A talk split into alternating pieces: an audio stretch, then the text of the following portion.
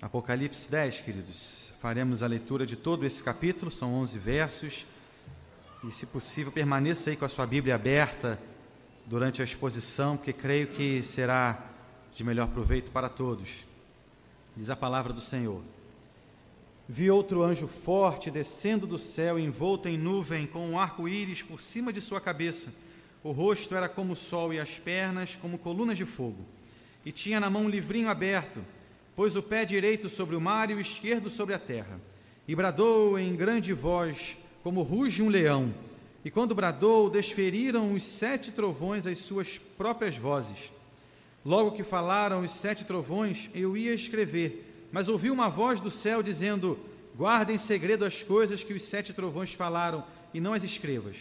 Então o anjo que via em pé sobre o mar e sobre a terra levantou a mão direita para o céu e jurou por aquele que vive pelos séculos dos séculos, o mesmo que criou o céu, a terra, o mar e tudo quanto nele existe, já não haverá demora. Mas nos dias da voz do sétimo anjo, quando ele estiver para tocar a trombeta, cumprir-se-á então o mistério de Deus, segundo ele anunciou aos seus servos os profetas.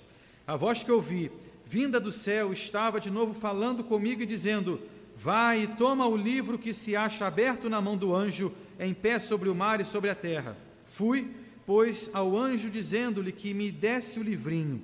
Ele então me falou: Toma-o e devora-o. Certamente ele será amargo ao teu estômago, mas na tua boca doce como mel. Tomei o livrinho da mão do anjo e o devorei. E na minha boca era doce como mel, quando, porém, o comi, o meu estômago ficou amargo. Então me disseram: É necessário que ainda profetizes a respeito de muitos povos, nações, línguas e reis. Queridos, sabemos bem que nós vivemos em um mundo caído, um mundo em que baixa cada vez mais o nível de moralidade e ao mesmo tempo que ele sobe o seu nível de depravação. Justamente por isso é que esse mundo, querido, sofrerá cada vez mais juízos intensos pelo Senhor. Mas enquanto o mundo caminha por esse caminho, o caminho da depravação, enquanto então Deus aplica juízo a esse mundo através aí das seis, trombetas que nós já trabalhamos aqui, ele promete guardar o seu povo. No meio de todo esse quadro, queridos, de dor, de aflição, de angústia, o Senhor tem para o seu povo proteção, consolo, abrigo. E nesse tempo do juízo, Deus ele tem agora também uma comissão para o seu povo, uma missão. Como nós já falamos aqui, são cerca de sete ciclos ao longo do livro de Apocalipse que aí vão se repetindo e contam e recontam da mesma história. Já falamos aí dos sete candeeiros de ouro, os sete selos, as sete igrejas, e agora então estamos vendo as sete trombetas. Das sete trombetas, nós já falamos aqui acerca de seis trombetas. Ou seja, ainda falta então a última trombeta. Mas entre a sexta e a sétima trombeta, que vai ali tratar então do fim de tudo, do juízo final, nós temos agora um intervalo, um interlúdio e ele vai então agora desse capítulo 10 até o capítulo 11, no verso de número 14. E agora nesse intervalo, João ele vai descrever então a autoridade de um anjo e a missão da igreja e também agora, naturalmente, da igreja em testemunhar na terra durante esses juízos do Senhor. E veja, queridos, por que será que Deus então nos traz essa pausa agora, esse interlúdio entre a sexta e a sétima trombeta. Essas trombetas, como já vimos aqui, elas anunciam juízos do Senhor, juízos sobre a terra, juízos sobre a humanidade. Com isso, o Senhor coloca agora esse intervalo para confortar o seu povo, que no meio de tudo isso agora ele vem e lembra-os de que Cristo continua sendo soberano, apesar de todos esses horrores, apesar de todas essas tragédias que virão como consequências dessas seis trombetas que já falamos. Deus continua reinando, soberano. Cristo continua com as rédeas do mundo em suas mãos. E é isso que nós veremos agora pela manhã, nesse capítulo 10, e à noite, então, no capítulo 11, de que Cristo ele segue guardando a sua igreja, trabalhando mesmo em meio a esses juízos. E assim nós podemos então dividir esse capítulo 10 em, em pelo menos três partes, queridos. A primeira parte então vai falar sobre esse anjo poderoso que agora desce com esse pequeno livro nos versos 1 a 4. E a segunda parte nos mostra então esse anjo agora prestando um juramento, versos 5 a 7. E a terceira parte então nos mostra agora João sendo comissionado a profetizar, versos 8 a 11. Veja comigo então, por gentileza, queridos, versos de 1 a 4, a primeira parte do nosso texto, desse anjo poderoso com esse livrinho nas mãos. Diz a palavra do Senhor: Vi outro anjo forte descendo do céu, envolto em nuvem, com um arco-íris por cima de sua cabeça. O rosto era como o sol e as pernas como colunas de fogo, e tinha na mão um livrinho aberto. Pôs o pé direito sobre o mar e o esquerdo sobre a terra, e, bradou em grande voz, como ruge um leão. E quando bradou, desferiram os sete trovões as suas próprias vozes. Logo que falaram os sete trovões, eu ia escrever, mas ouvi uma voz do céu dizendo: Guarda em segredo as coisas que os sete trovões falaram, e não as e não as escrevas. Queridos, no capítulo 5, verso 2, aparece em Apocalipse o primeiro anjo forte, perguntando então quem seria agora digno de abrir aquele selo, aquele rolo, perdão. Aquele mesmo rolo que estava sendo aberto, agora aqui ele já se encontra aberto então na mão desse segundo anjo. E o terceiro anjo vai aparecer um pouco mais à frente, no capítulo de número 18. E esse anjo aqui, diz o nosso texto, ele está agora ali envolto, vestido de nuvem.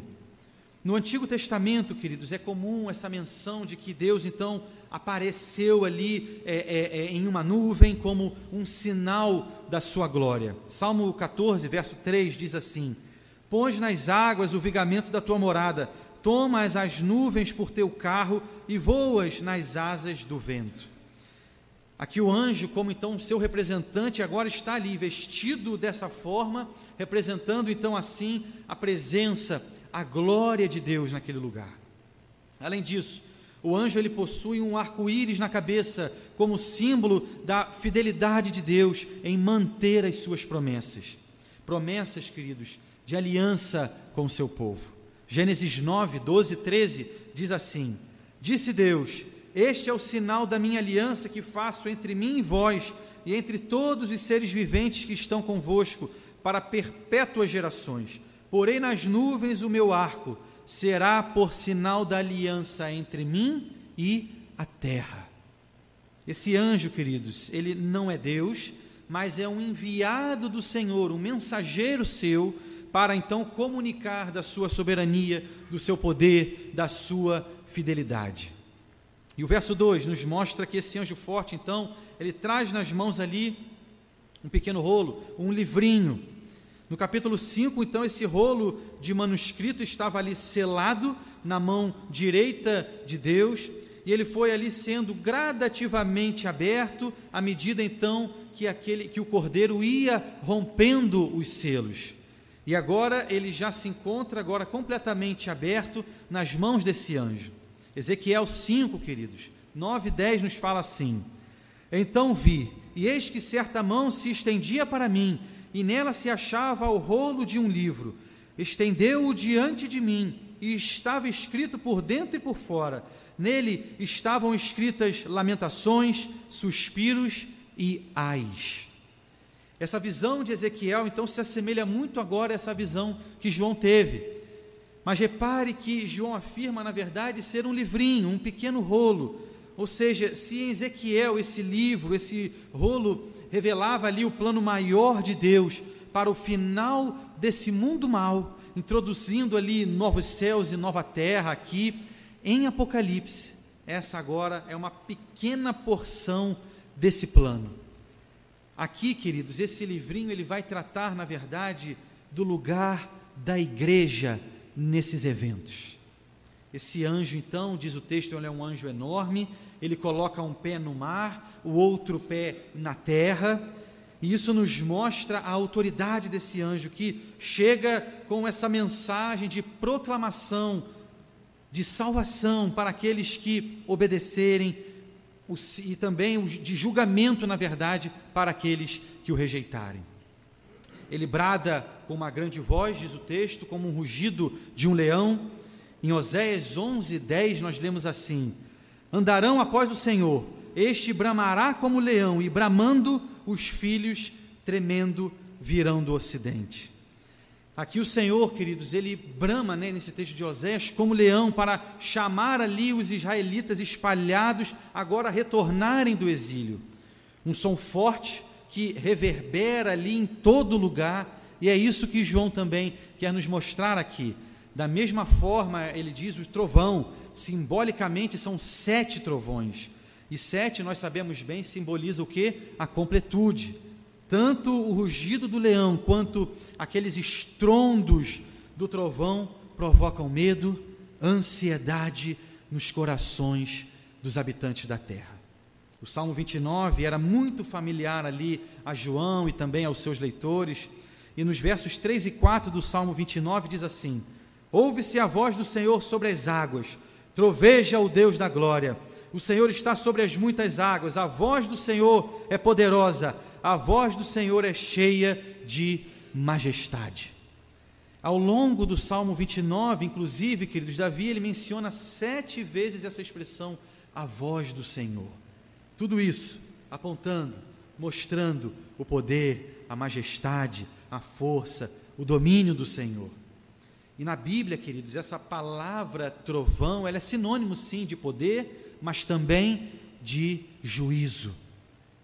E aqui em Apocalipse, o som do trovão simboliza isso, julgamento. E veja que esse som chega a João, mas não nos é revelado o que é dito a ele. João estava ali para agora escrever aquilo que ele ouviu, mas uma voz do céu interrompe, pedindo então que ele agora guarde em segredo aquilo que ele ouviu. A principal orientação, queridos, que tiramos aqui dessa primeira parte do nosso texto é quanto à soberania do Senhor.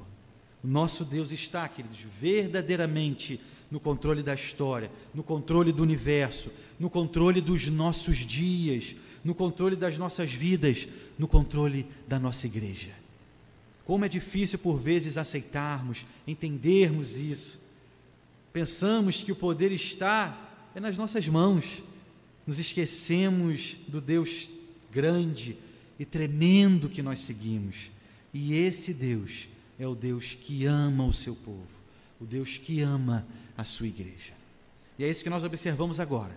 Na segunda parte do nosso texto, versos 5 a 7, vai nos falar agora do julgamento que esse anjo faz.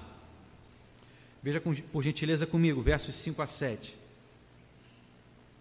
Então o anjo que vinha em pé sobre o mar e sobre a terra, levantou a mão direita para o céu e jurou por aquele que vive pelos séculos dos séculos, o mesmo que criou o céu, a terra, o mar e tudo quanto neles existe.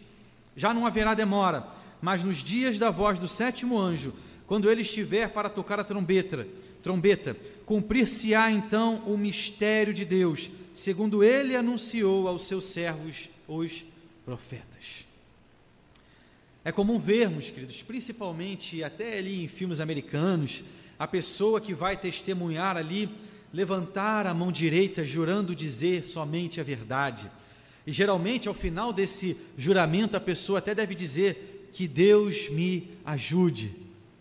Na Bíblia, queridos, algumas pessoas fizeram também esse gesto, rogando que Deus as ajudasse ali em momentos de solene juramento. Em Gênesis 14, 22 e 23, Abraão ele faz um juramento, diz o texto. Mas Abraão, mas Abraão lhe respondeu: Levanto a mão ao Senhor, o Deus Altíssimo, o que possui os céus e a terra, e juro que nada tomarei de tudo que te pertence, nem um fio, nem uma correia de sandália, para que não digas eu enriqueci a Abraão. Esse juramento foi feito na presença ali do rei de Sodoma, demonstrando que Abraão não jurou em favor de qualquer rei, mas ergueu a sua mão buscando a direção de Deus o Altíssimo. Daniel 12, verso 7 diz assim: Ouvi o homem vestido de linho que estava sobre as águas do rio, quando levantou a mão direita e a esquerda ao céu e jurou por aquele que vive eternamente, que isso seria depois de um tempo, dois tempos e metade de um tempo. E quando se acabar a destruição do poder do povo santo, essas coisas todas se cumprirão. Nesse caso, Daniel ali viu um homem vestido de linho que se levantou não só que levantou não só a mão direita, mas ambas as mãos aos céus e jurou ao aquele que vive eternamente. Essa expressão, queridos, é muito semelhante à expressão que nós lemos nesse verso de número 6, que diz: "E jurou por aquele que vive pelos séculos dos séculos".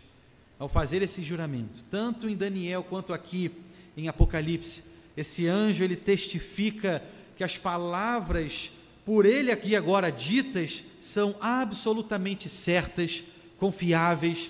Na verdade, queridos, ao fazer esse juramento, o anjo nos mostra que esse juramento é um juramento imutável. Ao contrário, por exemplo, de algumas leis que podem ser alteradas ou mesmo extinguidas, quando o anjo jura pelo Deus que vive para todo sempre, a eternidade do Senhor, então, agora é trazida para esse juramento, mostrando que esse juramento ele é permanente, ele não muda, não se altera, assim como o Deus por quem esse juramento é feito. Além disso, o anjo, o anjo ele jura porque Deus ele é o criador do mundo e ao mesmo tempo que ele cria, é também o Deus que zela por tudo aquilo que ele criou. Ou seja, o anjo ele agora apela também ao cuidado de Deus, a sua providência sobre esse mundo criado. Neemias 9:6 afirma assim: Só tu és Senhor. Tu fizeste o céu, os céus dos céus e todo o seu exército, a terra e tudo que nela há, os mares e tudo quanto neles há. E tu preservas a todos com vida, e o exército dos céus te adora. O juramento revela, queridos, também ali um limite de tempo, porque o anjo diz: já não haverá demora. Uma tradução literal também aqui seria: não haverá mais tempo. Isso significa que o período de espera acabou. Os juízos divinos ali agora começarão a ocorrer. Lembre-se aqui, queridos, no nosso texto, onde nós estamos aqui em Apocalipse. Depois que o tempo de arrependimento termina, não haverá mais demora. Lembre-se que o nosso interlúdio encontra-se entre o soar da sexta e da sétima trombeta. Aqui é como se estivéssemos então nesse tempo antes da sétima trombeta, antes que ela fosse tocada, mas já ali com uma série de acontecimentos ocorrendo. Esse tempo de interlúdio, portanto, queridos, é tempo de misericórdia do Senhor é o tempo ainda de arrependimento. Lembre-se, o nosso Deus é amor. Ele enviou o seu próprio Filho para morrer em nosso lugar, para nos salvar, para nos dar a vida eterna, e nele, em Cristo Jesus, sermos agora aceitos como filhos por adoção. Mas veja, esse tempo de arrependimento um dia cessará. E quando cessar, o mesmo Deus que é amor, ele também é justiça. E como temos visto aqui na nossa exposição, ele fará justi essa justiça, a sua justiça agora recair sobre esse mundo. Aqueles que são seus filhos, o seu povo, não terão que temer, mas ai daqueles que o rejeitarem, que deram agora as costas para ele, Ai daqueles que optaram em viver somente para si mesmos. Ai daqueles que dizem que os seus corpos, que as suas vidas, que os seus bens, que os seus recursos são deles próprios. Ai daqueles que não vivem os seus dias para a glória do Senhor, que não entregam as suas famílias, a sua casa, o seu casamento, os seus relacionamentos aos pés de Cristo Jesus. Mas ainda é tempo de arrependimento. Não deixe para amanhã. Não postergue mais a alegria plena, a paz que somente Cristo pode te dar. E o verso 7, queridos, nos fala então sobre o mistério de Deus, que se cumprirá quando então esse sétimo anjo tocar a trombeta. Esse mistério de Deus, queridos, pode ser observado também em Daniel e também em Amós. Em Daniel 2, 28, nós lemos assim: Mas há um Deus no céu, o qual revela os mistérios, pois fez saber ao rei Nabucodonosor que há de ser nos últimos dias. O que há de ser nos últimos dias. Nessa passagem aqui, queridos, Nabucodonosor pediu a Daniel para interpretar o seu sonho, e o profeta então responde que ninguém é capaz de fazer isso, somente Deus, que tem então o poder agora de revelar os seus mistérios. E assim Daniel interpreta aqueles sonhos como então um mensageiro do Senhor que era. Amós 3,7 diz assim: Certamente o Senhor Deus não fará coisa alguma sem primeiro revelar o seu segredo aos seus servos, os profetas. Ou seja, o que nós vemos aqui é que João, servo do Senhor, então, portanto, é esse porta-voz dos mistérios do Senhor. João é usado então agora para trazer luz a esse mistério. Simon Kistemacher, um comentarista, ele afirma assim: Quando a demora tiver findado, que é o verso 6, a trombeta do sétimo anjo soará, e Deus fará seu plano misterioso se tornar realidade. Quando essa trombeta soar, terá chegado o tempo para que Deus e seu Cristo governem o reino do mundo e julguem os mortos. O clamor das almas sob altar que imploram por julgamento será cumprido no dia do juízo. E o toque da sétima trombeta é um sinal desse dia. Durante um tempo, o tempo que precede o dia do juízo, contudo, os profetas de Deus devem proclamar sua mensagem de salvação ao mundo que aprendemos, queridos, dessa segunda parte do nosso texto é que o Senhor usa os seus servos para proclamarem as boas novas. Essa mensagem, queridos, anunciada pelos profetas, é a mensagem de redenção àqueles que amam o Senhor, mas também é a mensagem de juízo àqueles que o odeiam.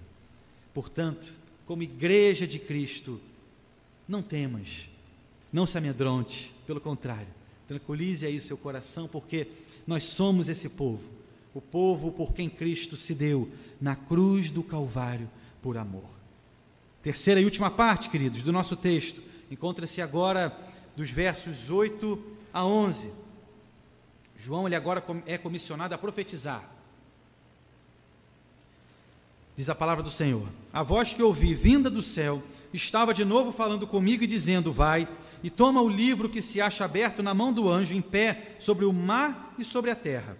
Fui, pois, ao anjo, dizendo-lhe que me desse o livrinho. Ele então me falou: Toma-o e devora-o.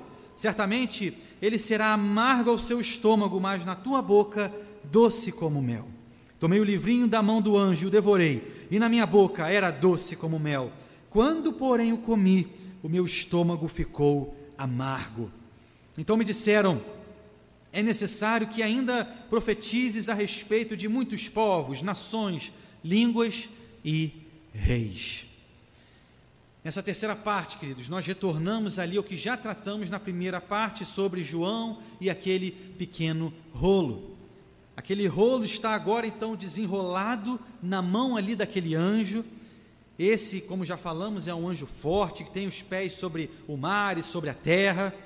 Ele vem com essa mensagem da parte do Senhor, e então João se aproxima desse anjo ali, pede aquele livrinho, e o anjo diz a João então para pegar esse pequeno livro e agora comê-lo.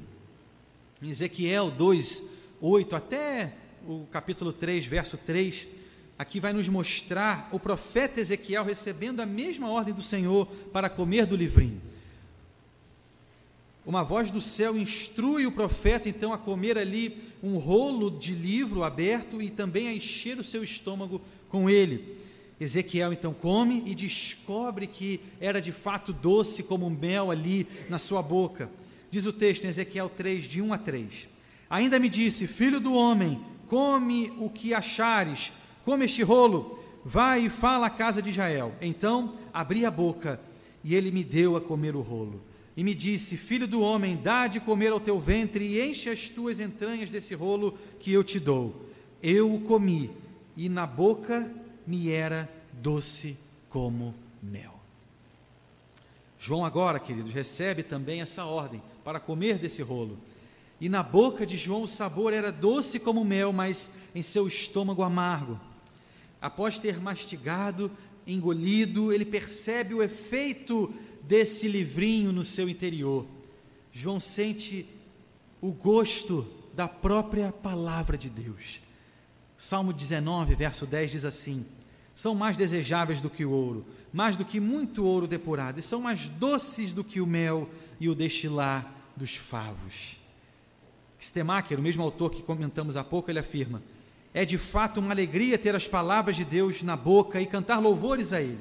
Porém, ao ser proclamada, essa mesma palavra cria uma tensão interior que é amarga.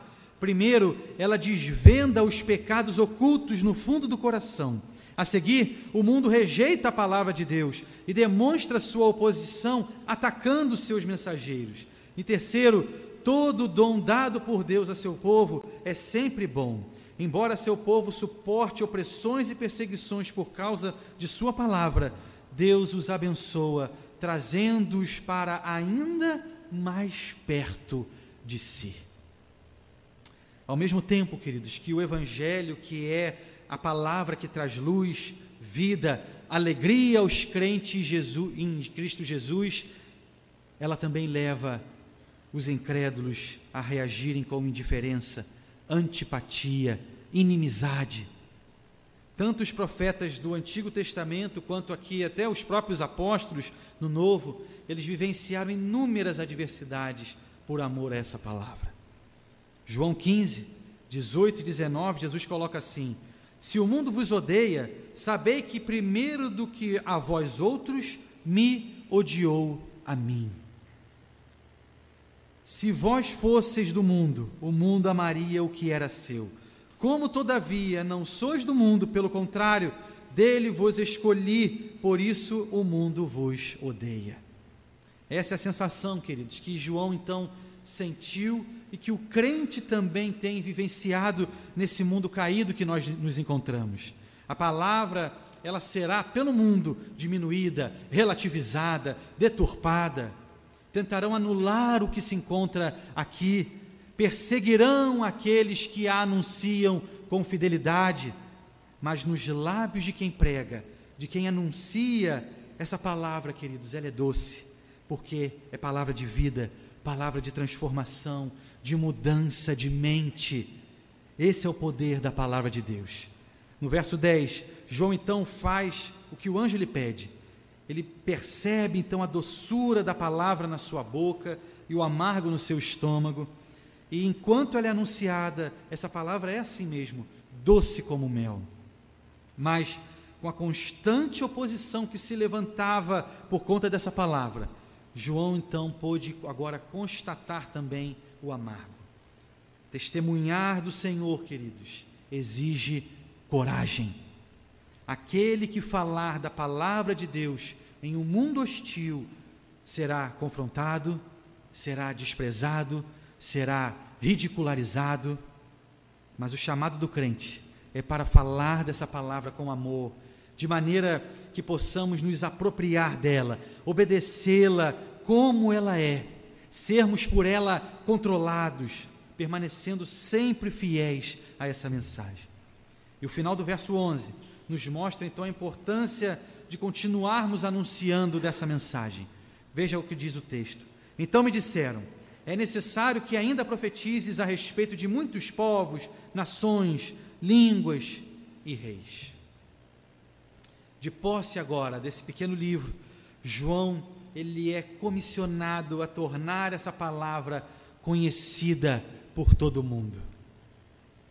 Queridos, quando nós ouvimos testemunhos, como por exemplo na semana passada, dos nossos missionários na África, lá em Guiné, mostrando ali no vídeo que eles nos enviaram um pouco do muito que o Senhor tem feito através da vida deles, não pense, queridos, que não foi com muito suor no rosto, com perseguições, com todo tipo de luta que se possa ter.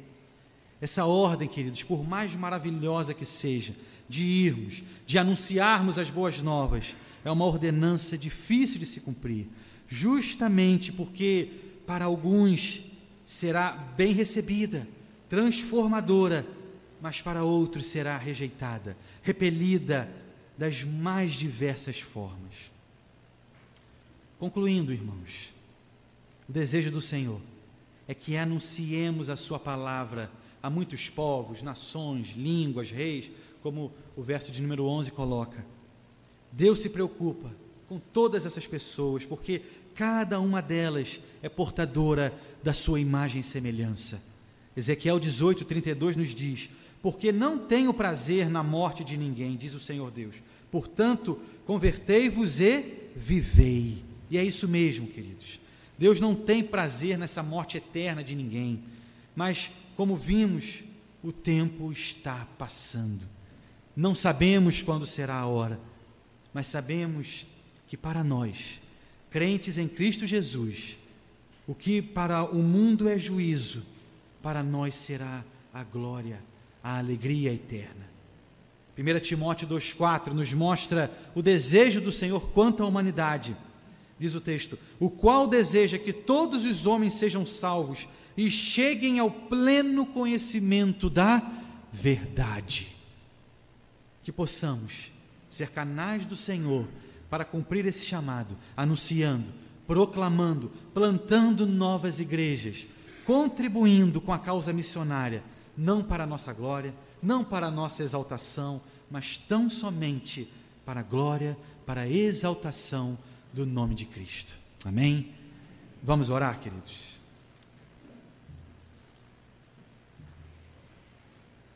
Você vai ter um tempo de oração silenciosa,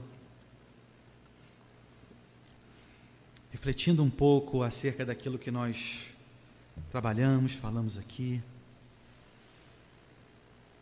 Quem sabe você tem tido alguma dificuldade com relação ao entendimento da soberania do Senhor sobre a sua vida. Quem sabe você tem vivido dias onde você não tem conseguido testemunhar dessa palavra maravilhosa, falar dela com amor.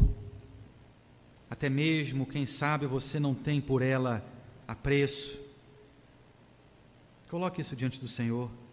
Fale, Senhor, desejo me apegar mais a essa palavra tão preciosa, tão importante, tão cara aos teus olhos. Coloque diante do Senhor esse propósito de lê-la, beber dela, comer de maneira que você tenha alegria, prazer nela. E se há alguém aqui que ainda não entregou-se verdadeiramente a Cristo Jesus, ainda é tempo. Ainda é tempo de você agora, em oração, colocar-se a Cristo e falar: Senhor, eu sou teu, Senhor, a minha vida é tua, Senhor, reina sobre o meu coração, sobre a minha mente e faça morada em mim. Querido Deus, obrigado, Pai, porque como teu povo,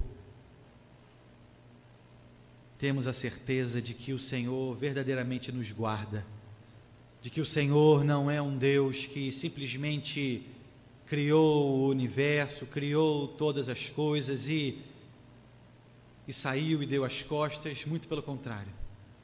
O Senhor é esse Deus maravilhoso, tremendo, Criador dos céus e da terra, mas é o mesmo Deus que se importa, que se inclina, que nos sonda e nos conhece. Louvado Deus seja o teu nome, porque apesar do caos que a sexta trombeta trará, que o mundo estará, apesar, Deus, das lutas e perseguições que a tua igreja vivenciará, nós temos a certeza de que o Senhor é o Deus que nos guardará até o fim. Bondoso Deus, receba cada oração aqui feita, Pai. O Senhor e cada um de nós aqui sabe o que temos passado, vivido, o tempo que temos tirado, Senhor, de leitura da tua palavra, de comunhão com o Senhor. Ó oh, Deus, perdão, Pai. Que o Senhor aumente a nossa fé, a nossa comunhão contigo, de maneira que anunciemos, Deus, com fidelidade, com amor e com alegria dessa boa nova transformadora para aqueles que estão lá fora, Deus, que tanto carecem de Ti, do Teu olhar de graça, de misericórdia e de amor. Ó oh, Deus, fica com cada lar, com cada família aqui representada. Essa é a nossa oração em Cristo Jesus. Amém.